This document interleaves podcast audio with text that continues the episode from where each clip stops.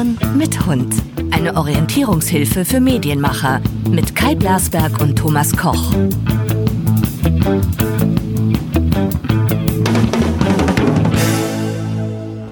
Guten Tag, Thomas Koch, Hallöchen. Guten Morgen, Kai. Wann immer die Hörer uns hören, es ist Freitag und wir haben strahlenden Sonnenschein. Nee, Ja. hab, habt ihr Sahara-Nebel? Nein, Es soll ja nein, angeblich Sahara geben.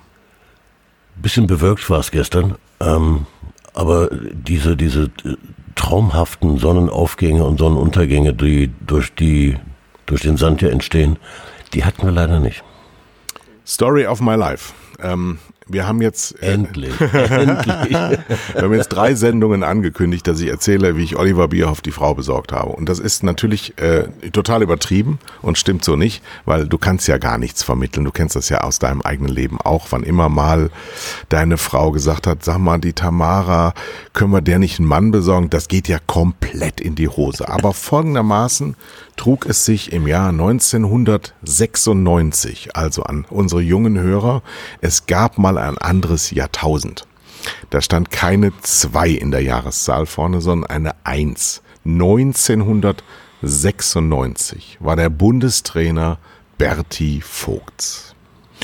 Und einer der eigentlich gar nicht so talentierten Fußballspieler, Oliver Bierhoff, der glaube ich bei Rot-Weiß Essen begonnen hat, oben bei dir in der Ecke, und dann bei Uerdingen gespielt hat und beim HSV gespielt hat und dann ins Ausland wechselte und wirklich eher so, eher so ein mittelprächtiger Fußballkicker galt, ging er zum Provinzclub nach Udine.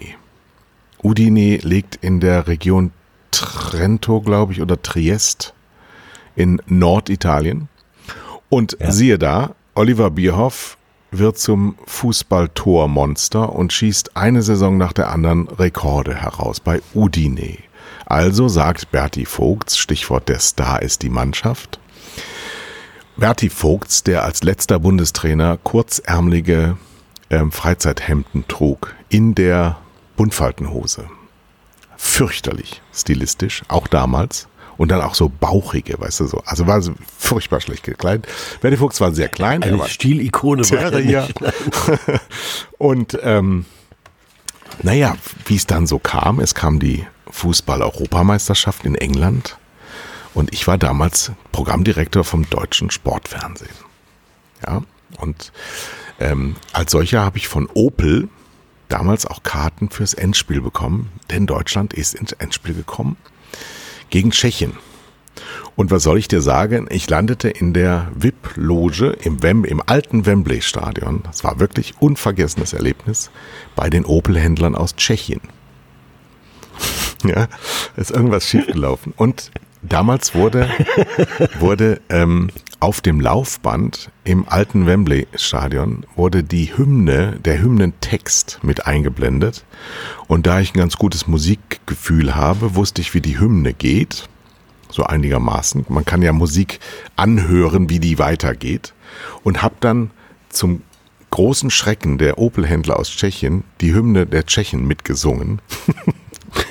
Und aber sie waren ganz begeistert. So, ähm, dann gab es Oliver Bierhoff im Sturmzentrum beim EM-Endspiel gegen Tschechien. Und in der Verlängerung gab es zum ersten und allerletzten Mal den Sudden Death den plötzlichen Tod, nämlich das Spiel war zu Ende, wenn wer das nächste Tor schießt. Das gibt's heute noch im Ja. Eishockey. Aber damals wurde das neu eingeführt und dann wurde festgestellt, dass das eine ganz beschissene Idee ist. Denn wenn Oliver Bierhoff, der das getan hat, die Kugel reinkullerte, war das Spiel zu Ende und Deutschland war Europameister. Mhm. Die Geschichte geht ewig weiter, bis ich dahin komme, dass er seine Frau kennengelernt hat. Oliver Bierhoff war danach in aller Munde. Ein schöner, großer Junge. Machte dann für, ähm, ich glaube, Vella oder Gard, also auf jeden Fall Goldlocke. Ja, genau. Haarshampoo-Werbung. Und die Abendzeitung in München eines Tages, wir haben jetzt so September, Oktober 1996, war die Headline der Abendzeitung, kann auch TZ gewesen sein, also eine der Boulevardzeitungen in München, warum hat dieser schöne junge Mann keine Frau? So, und das waren damals schon so Anspielungen auf, hat er vielleicht keine Frau, weil er Frauen gar nicht so mag? Und mhm. uiuiuiui, das kann ja wohl nicht sein. Und wir hatten damals eine Sendung mit dem späteren Chef von Sat 1, dem Guido Bolten. Der hat moderiert, der war mal Chefredakteur von dem DSF, in dem ich Programmdirektor war.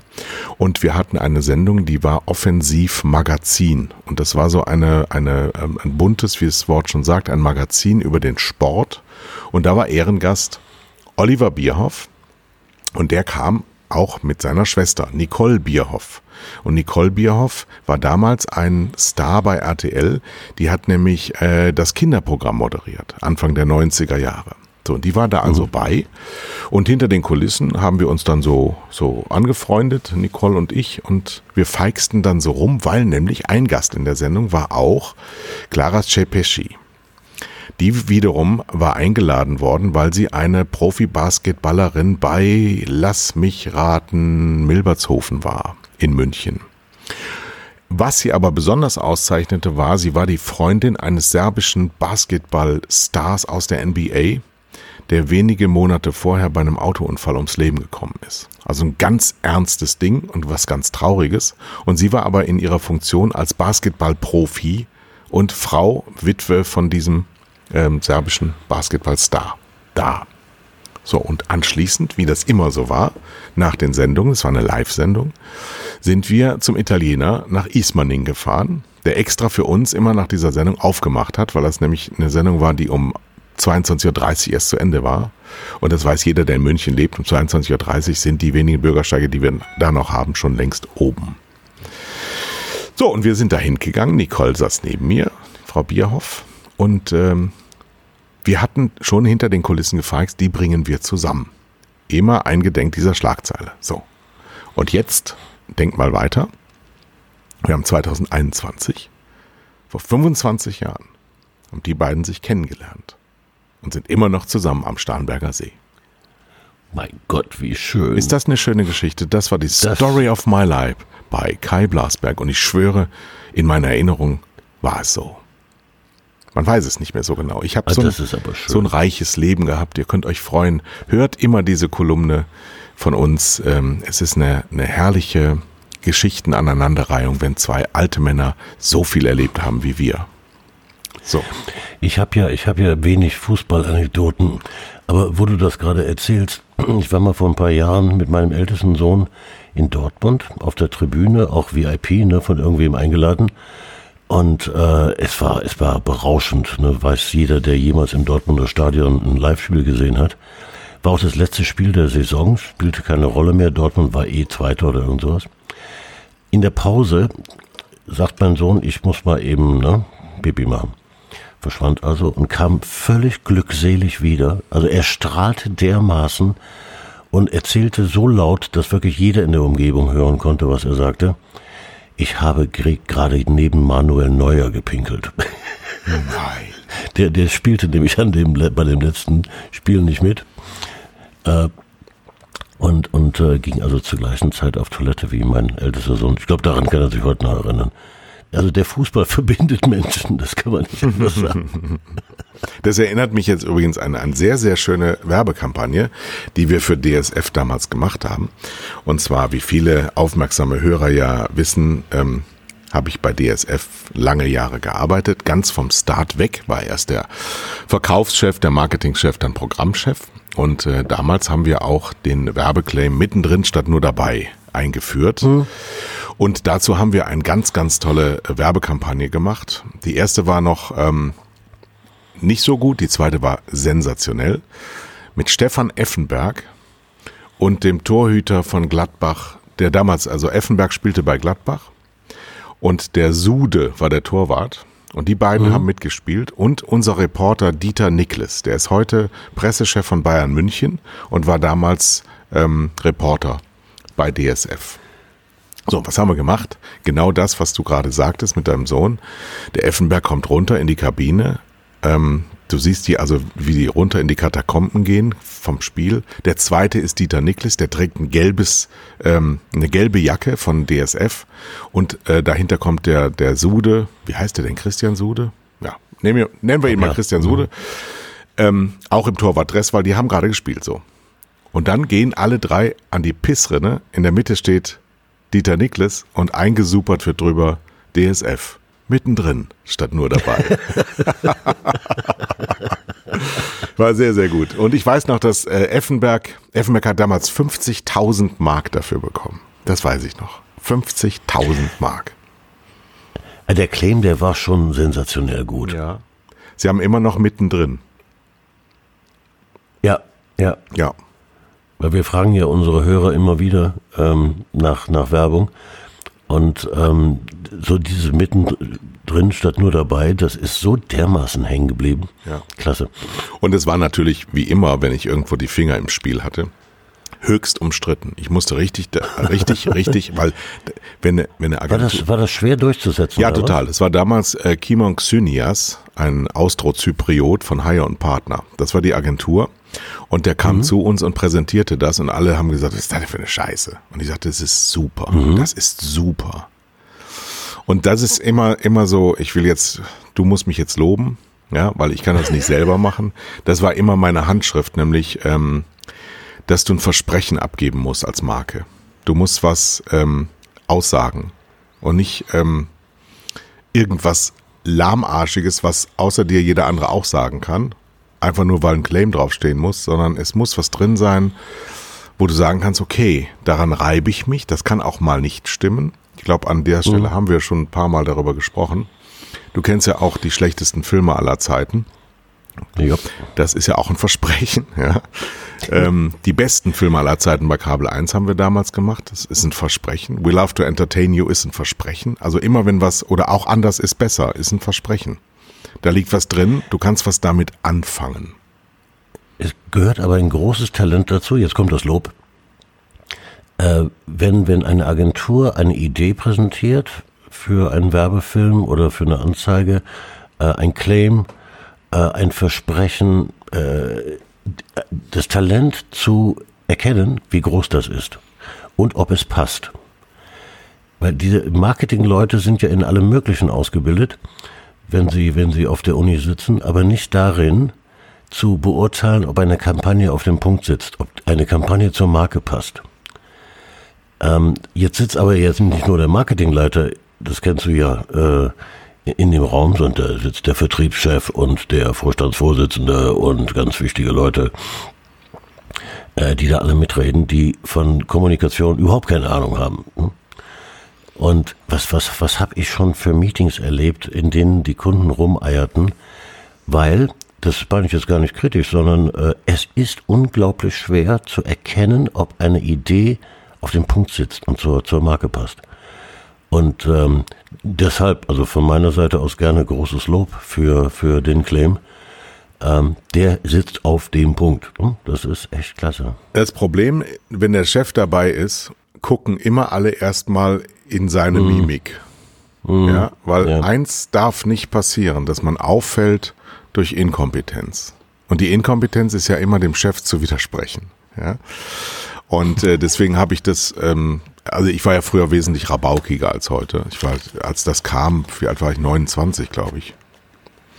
Und ähm, war aber auch die einzige Hoffnung dieses Ladens, deswegen konnten sie mit mir gar nicht so umspringen, wie sie normalerweise umgesprungen wären. Und ich meine, der Dieter Hahn war damals ist ja auch ein bekannter Mann geworden, dann ist steinreich geworden mit Klagen gegen die Deutsche Bank im Namen von Leo Kirch. Und der war damals äh, der Geschäftsführer von, von DSF und der sagte, ja, findest du echt, findest du echt, der war immer nur am Rumnörgeln und sagt, ach, Dieter, jetzt, ich bin da hier, weil ich das kann, ja, und wenn das scheiße ist, mein Gott, was passiert denn dann? Gar nichts passiert dann.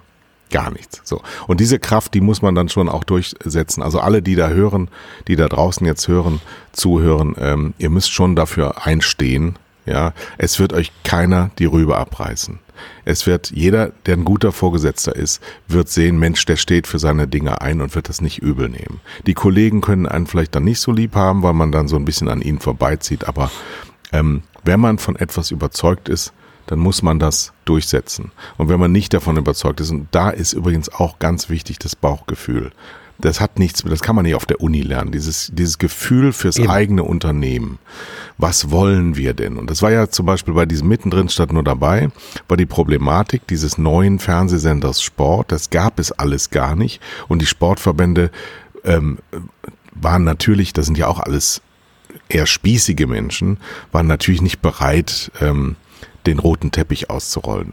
Kurzum, wenn in Deutschland irgendwas neu ist, dann braucht das erstmal keiner. Das ist in, in der DNA von uns Deutschen, ey, wofür brauche ich das denn? So. Das ist Mentalität, ja. Genau. Ja. Und das war auch damals ja die erste Doppelpass-Sendung, war ja genauso. Was, was soll das denn? Wir können doch nicht über Fußball quatschen, das ist doch total langweilig, das bringt doch alles gar nicht. Und heute feiern sie sich mit Büchern und was, jeder, jeder, der dahin eingeladen wird, ruft sofort seine Mutter an und sagt, ich spiele Doppelpass, hat mich eingeladen. Oh, dann bist du selber geadelt, dabei zu sein.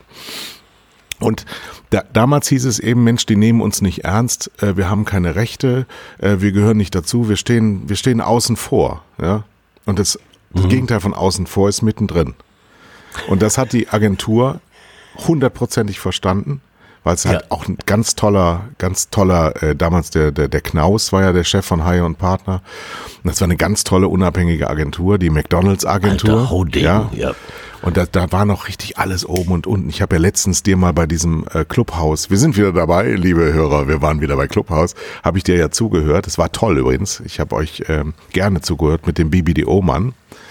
Ähm, wo, das, war, das war eine gute Runde. Wo du so richtig ja. Mhm. gemerkt hast, ähm, wir holen euch gleich rein, liebe Hörer, ähm, du hast richtig gemerkt, wie der Anspruch an Werbung verfallen ist in den letzten zehn Jahren. Das, es muss so ein, äh, wir können noch Dinge und wir wissen noch, wie das positioniert war im Gemengelage der, der Unternehmen. Ähm, Heute ist das alles so, so, so, so Digi-Batches werden irgendwo draufgeklebt und dann muss das schnell raus und es ist eigentlich egal, was da drin steht. Und so diese riesige Kraft von Werbung und das Monumentale, was Werbung haben kann.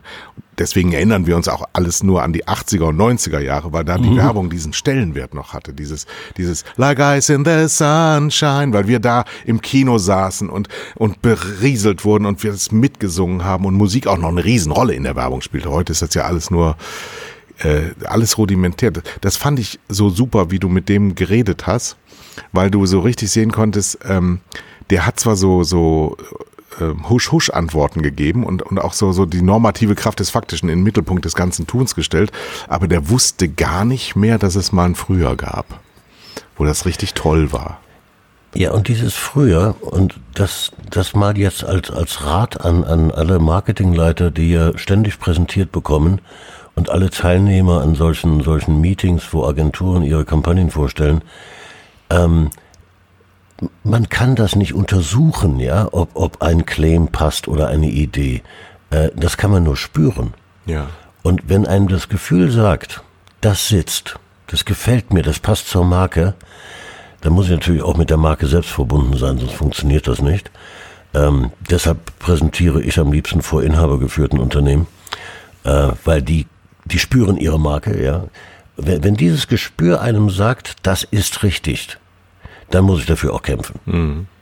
Gegen alle Chefs und Vertriebsleute und Product Manager und die sowieso in zwei Jahren wieder woanders sitzen. Ja. Und, und dazu auch, weil wir ja auch ein Marketing- und Media-Podcast sind, nochmal ein paar theoretische Hinweise. Ohne eine Idee fällt alles sehr, sehr schwer. Überprüft, ob das, was ihr vorhabt, einer Idee folgt. Ob dahinter in der Werbung früher hat man gefragt, where is the beef? Mhm. Ja. Dann bitte niemals ähm, verwechseln Strategie und Konzept. Das wird immer gemacht. Das wird durcheinander gewürfelt, dass es mir das Hirn aus den Ohren treibt. Die Strategie folgt der Idee. Da wird festgelegt, was man machen wird. Was man machen wird. Und die Konzepte sagen, wie man's machen wird. Und dann erst, liebe Freunde, wenn das alles steht, dann machen wir's. Ja? Ja, und nicht erstmal loslegen und dann mal gucken, dass wir eine Strategie hinbasteln. Das kann nur einer so wie ich. Ich habe das immer so gemacht, ich habe die Strategie hinterher geschrieben, wenn ich wusste, dass es erfolgreich ist. Ja, ein alter Fehler in dem Zusammenhang ist ja auch, du redest über Strategie, ist ja ein großes Wort, ne? Ja, ja, äh, ist aber gar nicht so gar schwer. Nicht. Strategie ist ja einfach nur der Weg zum Ziel. Äh, du redest über Strategie und alle denken in Exekution, ja? Ja, sofort. Du redest über Ideen und Konzepte und, und der, dein Gegenüber denkt in TV-Spots oder in Online-Banner oder weiß der Teufel was. Nein, das ist der nächste Schritt, ja. Erstmal beim Konzept bleiben. Ähm, das, das ist ein, ein Fehler. Der, der Mensch neigt dazu. Geht dir so, geht mir so. Man muss sich immer wieder festhalten und sagen, nein, nein, nein, zurück zum, zur Idee. Ja, und, und deswegen äh, überfordere ich jetzt äh, die Deutschen noch mehr. Am Anfang habe ich gesagt, soll die Idee stehen, aber ersetzt das vielleicht sogar mal durch Vision. Also, wir machen Werbung ja nur, damit etwas entsteht, was jetzt noch nicht da ist. Ja, Ach, Vision ist auch ein schönes Wort, das ja völlig missverständlich benutzt wird. Vision ist ja ein Bild. Ja, von, vom Ursprung des Wortes her. Es ist nur ein Bild. Ein Bild, in dem Fall eben sicherlich nicht von der Gegenwart, sondern von, von, von der Zukunft. Wo wollen wir überhaupt hin? Genau. Und in eurem Gespräch im Clubhouse ging es ja um, das Thema war ja, äh, dass Werbung quasi übersetzt aus den Anglizismen heraus direkt verkaufen soll. Ja, Performance. Ne? Performance, ja. Das ja. ist auch so ein, so, ein, so ein schwammiger Begriff, der wird dann belastet dann alle Diskussionen. Ähm, Werbung, die richtig gemacht wird, die liefert strategisch beides, aber sie hält vor allen Dingen die Vision aufrecht. Und eine Werbung, die nur verkauft, das ist ja das, was früher ein Schnitzel abgebildet in der Tageszeitung 2,99. Mhm. Das verkauft, ja. Dann gehen alle einkaufen mit Lockvogelangeboten und dann gehst du mit dem Einkauf wieder nach Hause und hast es erreicht. Das ähm, musst du dann kurzfristig machen und das ist auf Dauer viel, viel, viel teurer, wenn du so Push- und Pull-Geschichten hast, die, ähm, mhm. wo, wo ein Dach dich trägt oder wo eine Architektur dich trägt, wo die Säulen des Unternehmens bedient werden. Und deswegen kommen wir in die Performance-Agentur-Welt der banalen Realität. Ist es so falsch von allen, die in den letzten Wochen bei Breitbart Werbung gemacht haben? Wir hatten es ja hier schon, schon mal thematisiert. Ähm, was, also da war bestimmt nicht die Vision. Und es gehörte auch nicht zur Strategie. Und es gehörte wahrscheinlich auch nicht in die Konzeption sondern es ist einfach nur gemacht worden. Und du, lieber Mr. Media, du musst jetzt nochmal allen erklären, wie können solche Totalunfälle denn passieren und was passiert den Unternehmen, denen das passiert, noch alles, von dem sie nichts wissen. Ja, das, das ist äh, noch der größere Punkt. Äh, interessanterweise, ich bin ja heute mit, mit Dur dran, mit den schönen Dingen, die passiert sind. Und diese, diese, diese Aktion gegen Werbung auf Breitbart äh, halte ich nicht für eine Katastrophe, sondern für eine der schönen Dinge, die passiert ist. Zusammen mit einem Kollegen in der Schweiz, ähm, der äh, Online-Kampagnen testet auf, auf äh, Auslieferungsqualität und auf Brand Safety. Also landet die Werbung dort, wo ich meine Marke auch sehen möchte. Ähm, der, unter, der untersucht solche Kampagnen und wir, wir, wir, wir graben seit ja, einer guten Woche Kampagnen aus, die auf Breitbart zu sehen sind. Deutsche Werbung Treibende, die auf der amerikanischen Plattform Breitbart werben. Äh, und Co. Ja, also da gibt es noch ein paar andere wie Bearing Arms. Ja, das ist eine, äh, eine, eine Plattform für, für Waffenliebhaber und ähm, die, die Nachrichten, die da vorkommen, sind alle pro Trump, nach wie vor, ne? also ja, auch nach, nach seinem Abgesang. Wayne Dupree ist ein, ein Stimmungsmacher, ein Rechtsradikaler in den, in den USA.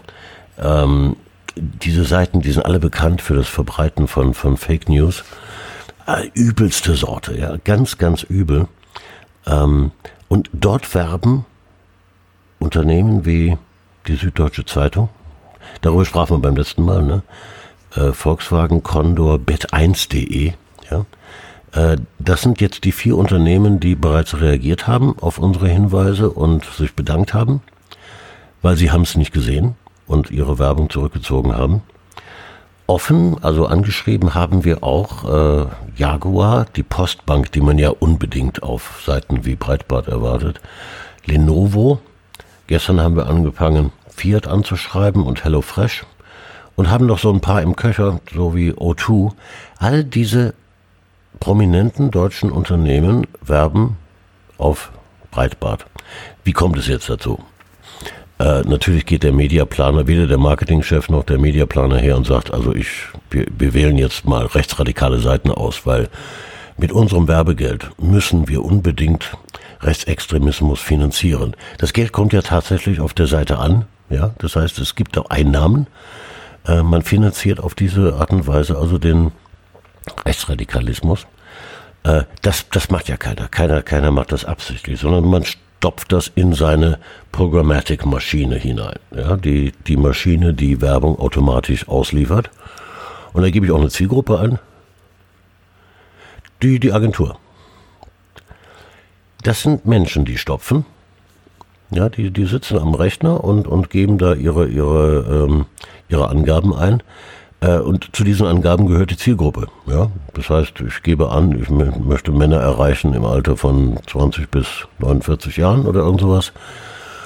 Und die mögen auch ein etwas höheres Einkommen haben und bla bla. Und ähm, jetzt geht die Maschine, das ist die ähm, DSP, Demand Side Plattform, jetzt geht die Maschine los und sucht im Internet nach Angeboten, die dem entsprechen. Das ist die SSP, ne, die Supply äh. Und überall da, äh, wo die Plattform auf ein, ein, ein Match trifft, hier habe ich die Zielgruppe, hier finde ich diese Zielgruppe, die ich erreichen will, äh, fängt dann so ein Bidding an. Ja, dann rufen die einen Preis auf und ich sage, nee, ich zahle aber nur 18 Euro pro 1000 und bla bla. Ähm, und das geht alles innerhalb von Millisekunden. Mhm. Dann wird die Werbung ausgeliefert. Mhm. Der, der, der Spot, den ich habe oder die Anzeige, der Banner, äh, der ist hinterlegt und wird dann automatisch ausgeliefert. Das heißt, ab dem Augenblick, wo der Mensch am Rechner sitzt und sagt, wen will ich erreichen, ähm, geht die, macht, macht die Maschine, das ist Programmatic, macht die völlig alleine alles, alle, alle weiteren Schritte. Und plötzlich erscheint mein Banner auf Breitbart. Weil die Maschinen haben festgestellt, da gibt es eine Übereinstimmung.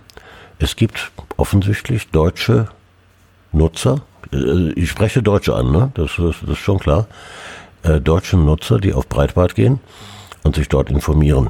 Und die passen zu meiner Zielgruppe. Aber als Marketingleiter will ich dort natürlich nicht stehen.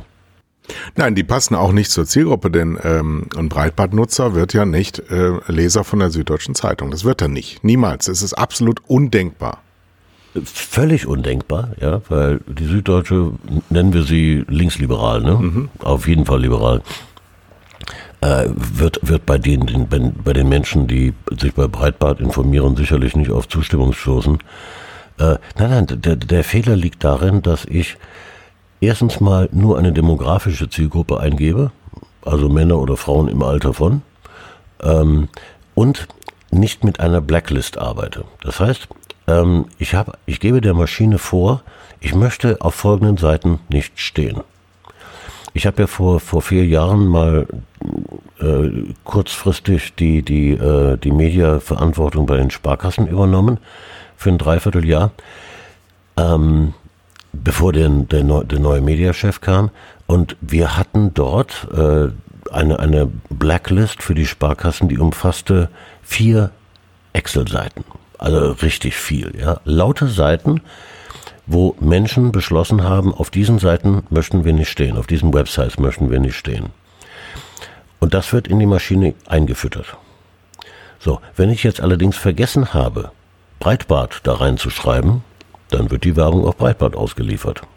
Nun wurde uns aber doch erzählt, zu Beginn der digitalen Welle, dass die Werbung digital ausgespielt wesentlich zielgenauer das ähm, angesprochene Publikum bestimmen kann und wesentlich zielgenauer auch bewerben kann.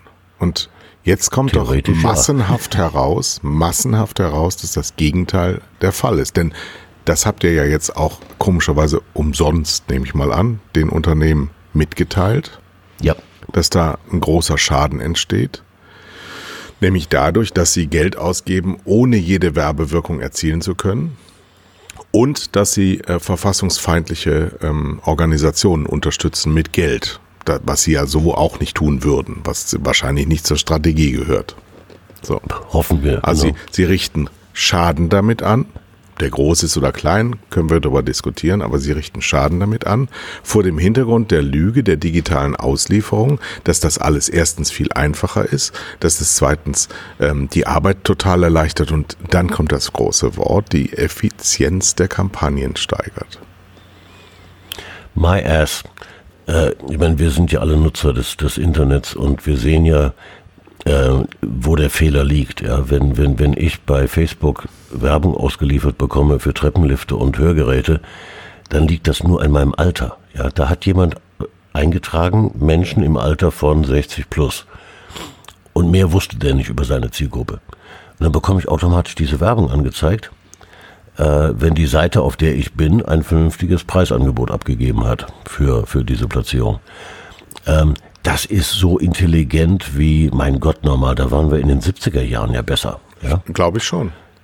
Äh, eindeutig, weil wir nachgedacht haben. Denn es ist ja jetzt nicht nur so, dass jetzt diese eklatanten Dinge passieren, sondern auch die ganzen Dinge, die ähm, jeden Tag im Alltag passieren. Also wenn ich jetzt ganz viele Frauenartikel finde, weil meine Frau auf der Website war oder äh, im Internet unterwegs war, dann nutzt ja. das ja alles gar nichts. Wir haben das übrigens nicht, weil wir nämlich über DuckDuckGo ins Internet, wenn wir was suchen gehen und da können wir nicht getrackt werden.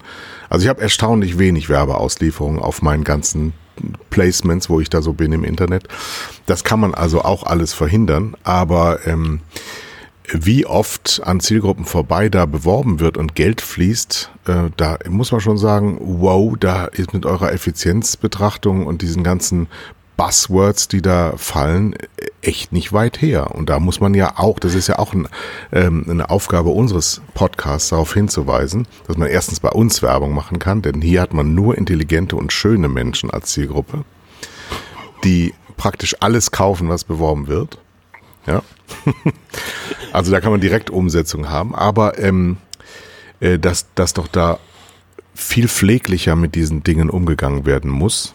Und äh, diese Fehler passieren nur deswegen, weil das genau nicht passiert ist. Das kann, das kann man sogar beziffern. Ähm, ich, ich rede da mit vielen äh, Kollegen drüber, äh, die, die extrem kompetent sind, gerade für dieses Arbeitsfeld. Und die sagen alle, die Chance, dass die, Effektiv die, dass die Effizienz steigt, die Chance, dass ich die richtige Zielperson erreiche, auf diese Art und Weise, liegt bei, halte ich fest, 50 Prozent. Das heißt, man könnte auch eine Münze werfen, ja. Die gleiche Wahrscheinlichkeit wie beim Münzwurf. Das heißt, ich kann diese ganzen Systeme abstellen und viel einfacher per Hand die, die Zielgenauigkeit steuern, ja. als wenn ich die Maschine das machen lasse. Ja, das würde, würde aber natürlich, uiuiui, stell mal vor, hey, stell dir mal vor, das würde so gemacht werden. Wäre das ein, aber so ungefähr arbeiten ja heute zum Beispiel unsere Verwaltungen in Deutschland, hat man ja den Eindruck. So arbeitet ja, die, die Politik arbeitet mit der Verwaltung nicht zusammen. Die Verwaltung prütschelt so vor sich hin. Und deswegen haben wir die Digitalisierung auf dem Stand, auf dem wir sind. Und wir haben die Schulen auf dem Stand, auf dem wir sind. Und das Gesundheitswesen auf dem Stand, auf dem wir sind. Wow, wow, wow. Naja, das ist aber, aber nicht unser Thema heute. Wie kriegen wir das denn hin, dass das besser wird? Weil ich glaube, dass die Menschen, die in der Werbung arbeiten, die in der Kommunikation arbeiten, die im Marketing arbeiten, ähm, das gar nicht so sehen, weil sie die Nachteile nicht daraus erfahren. Sie, sie bekommen Hinweise genug, dass da Dinge nicht funktionieren. Also daran liegt es nicht. Äh, sie, sie wissen keine bessere Lösung. Und sie sind, muss man ganz offen gestehen, oftmals selber Teil des Problems. Ja, sie, sie, sie wollen an dem System gar nicht, äh, äh das, das System gar nicht verbessern, weil es wird ja viel Geld damit verdient. Äh, der Weg ist so furchtbar einfach. Ähm, Früher haben wir erst nachgedacht. Ach, ach also, Achtung, Achtung, nochmal. Vision, Querstrich Idee, ja, Strategie, Konzept, Umsetzung. Ja, das, das, das, kommt, die Theorie kommt in der Praxis vor. Das ist das Schöne bei uns. Also wir haben erst nachgedacht und dann haben wir Dinge getan. Ähm, heute gibst du einer Maschine Anweisungen. Da wird nicht vorher nachgedacht. Aber ist es nicht eigentlich so, dass die Maschine dadurch, dass sie äh, die Dinge ja vorgibt, die will ja was, also du kannst ja nicht einen freien Text eingeben und die macht dann was draus, sondern die Maschine fragt dich ja, ähm, Männer oder Frauen. Die Maschine ja. fragt dich 26 bis 34. So, und wenn du das alles, äh, wenn du dieses Formular im Computer ausgefüllt hast, dann legt die Maschine ohne weiter nachzudenken los. Mhm. So, und da die da draußen, die Breitbarts dieser Welt genau wissen, was diese Maschine will, bieten sie das genauso an. Das machen wir mit unserem Podcast übrigens auch. Ja, klar. Ja, wir sagen, ja, wir sind ein gesellschaftlich ne? relevanten mhm. Marketinggefäß, unsere Zielgruppe ist das und das. Wir geben das alles an und dann fragt die Krake nach und guckt Ganz nach. Genau. So. Und, so, und jetzt stell dir mal vor, du wärst ein Fahrradhändler und suchst neue Kunden und überlegst, vielleicht könnte ich mal eine Anzeige auf Facebook ausprobieren. Und Facebook sagte jetzt, guck mal, nach welchen Kriterien ich die, die Zielgruppen auswählen kann. Dann setzt sich doch der Fahrradhändler hin und sagt und überlegt, ne? Habe ich mehr Familien? Habe ich mehr Singles? Habe ich mehr Männer, Frauen? Was machen die so? Die treiben Sport, ne? Also sind, sind gesundheitsbewusst. Also jeder normale Mensch käme da auf die geeigneten Zielgruppenkriterien. Und wenn du die bei Facebook eingibst, dann bekommst du auch mit einiger, äh, mit, mit äh, fragwürdiger Zielgenauigkeit, weil so genau ist das bei Facebook auch nicht. Aber sagen wir mal auch wieder zu 50 Prozent die richtige Zielgruppe. So. Das macht jeder Fahrradhändler, jeder, jeder, der, der seine Ware kennt, seine Zielgruppen kennt, wäre dazu in der Lage. Okay, dann äh, binden wir das ab mit einem Spruch von Henry Ford, hieß er? Ja. Der hat mal angeblich gesagt, ich weiß, dass die Hälfte meiner Werbeausgaben umsonst ist, ich weiß aber nicht, welche Hälfte. So, das war John Wanamaker. Das wird immer wieder Henry Ford zugeschrieben, keiner weiß warum. Wegen mir. äh, das war John Wanamaker, ein, ein Kaufhauskönig in, in, den USA, der diesen sehr, sehr berühmten Spruch von sich gegeben hat. Aber es ist heute und, immer noch so, ähm, wie du sagst. Und, und der Witz ist ja, dass wir heute noch genauso weit sind wie damals. Ja. Ich weiß nicht, das hat er vor 50 oder 70 Jahren gesagt.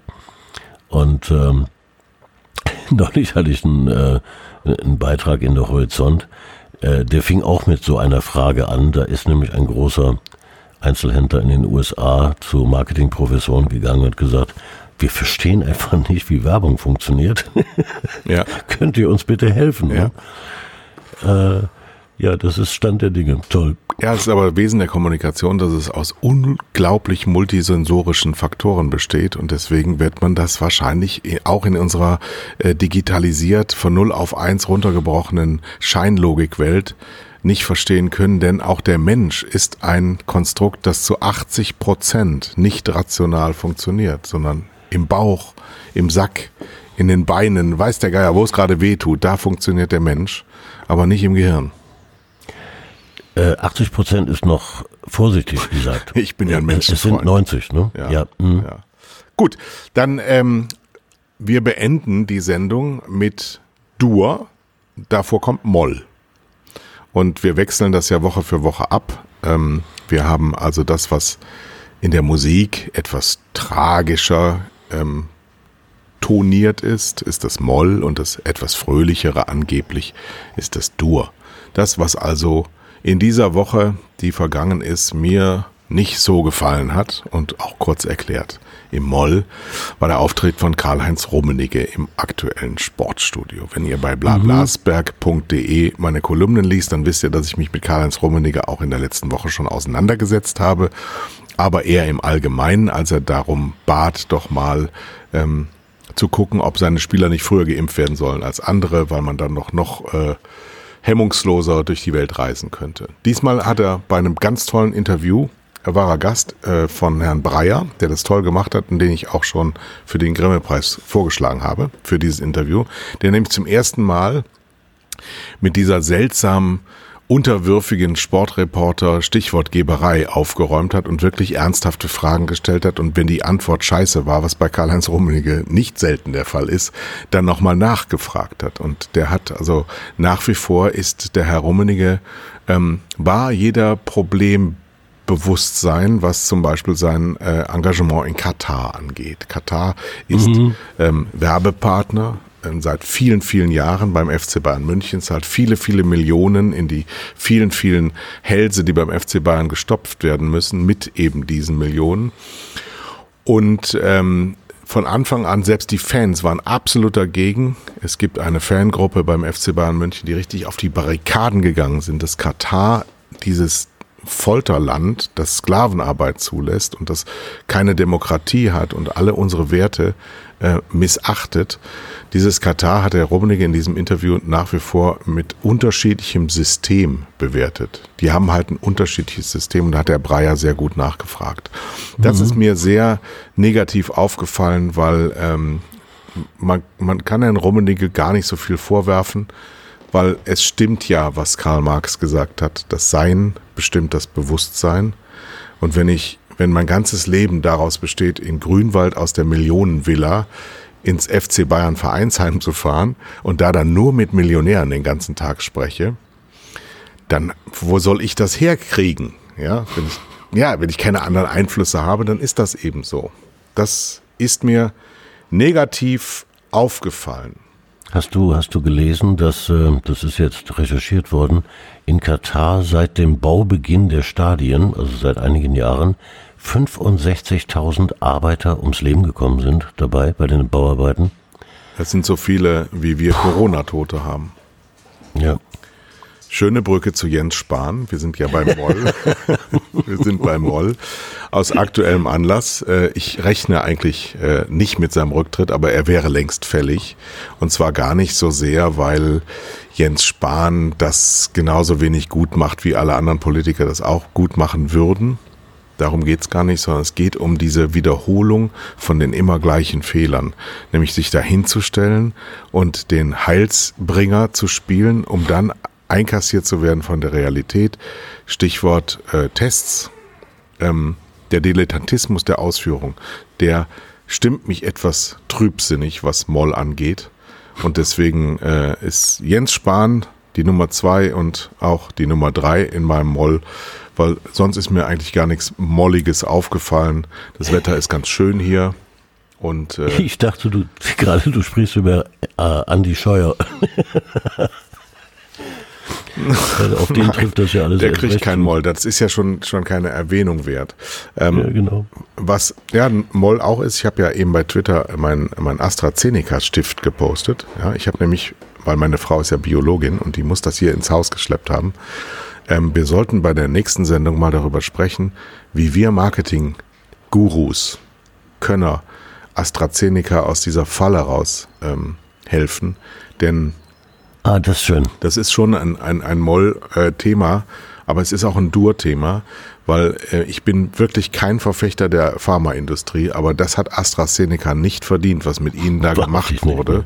Und das ist ähm, ausschließlich Apparatschicks, die das verbrochen haben. Apparatschicks in der EU und in der deutschen Politik, denn in anderen Ländern ist das Problem nicht da. Ich frage mich ernsthaft, warum deutsche 65-Jährige ein anderes Blut haben als englische 65-Jährige, denn die sind alle durchgeimpft mit AstraZeneca.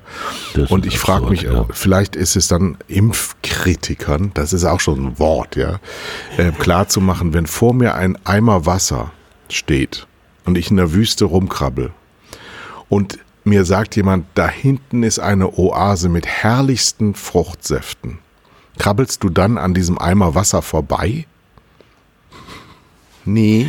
Bei, nee, bei, machst du nicht. Bei Twitter hat gestern jemand gepostet, in der Straßenbahn überhört, ähm, ich lasse mich doch nicht gegen etwas impfen, das ich gar nicht habe. Das ist also wirklich, Intelligenz wird, ist, ist ungleich verteilt. Ja. Ich habe noch zwei ganz kurze Durs. Ja, bitte. Nämlich die, die schönen Dinge.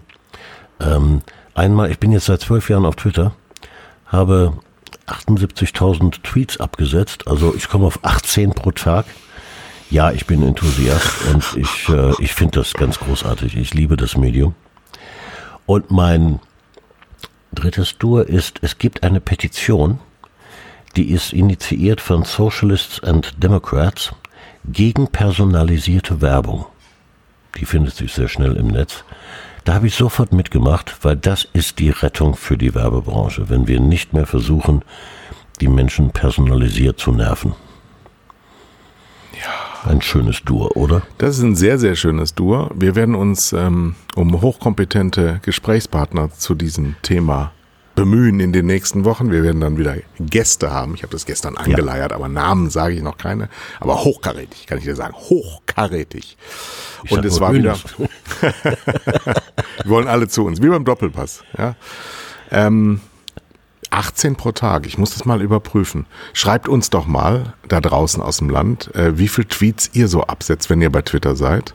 Ich habe nämlich manchmal den Eindruck, ich habe auch diese Woche das übrigens gepostet, ähm, dass ich Reichweite verloren habe. Und es war, die Gemeinde hat mich lieb gehabt. Ja, plötzlich kamen alle und sagten, ach Kai, wir sind doch da, wir lesen doch alles, was du sagst, wir haben nur vergessen, Herzchen zu geben. Und dann war plötzlich alles da und ich hatte 60 neue Follower und ach ja, und jetzt wieder alles eingeschlafen. es ist schon manchmal so, dass man, dass man so, die Resonanz ja, ist nicht so. Twitter, ja, ja. Die Resonanz ist so ein bisschen, ja, es ist ein komisches Medium. Also ich, ich, ich muss ja jetzt auch, ich bin ja jetzt Freelancer und blablasberg.de und ähm, werde ja bald auch, wir werden, glaube ich, zusammen auftreten auf Events. Ne? Wir werden rumreisen im Tourbus, ach, ach mit unseren Hunden ach. unterwegs sein. Übrigens für, für Neulinge dieses Podcasts, äh, zwei Herren mit Hund heißt so, weil unsere Hunde miteinander verlobt sind. Das ist ein Basset und ein Springer Spaniel, Frau.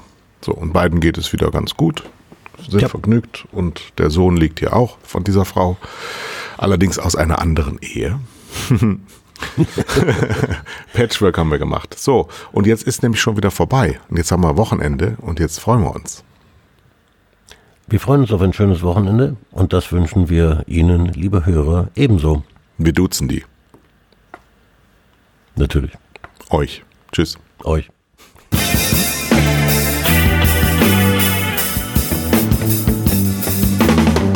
Das waren zwei Herren mit Hund. Kai Blasberg und Thomas Koch.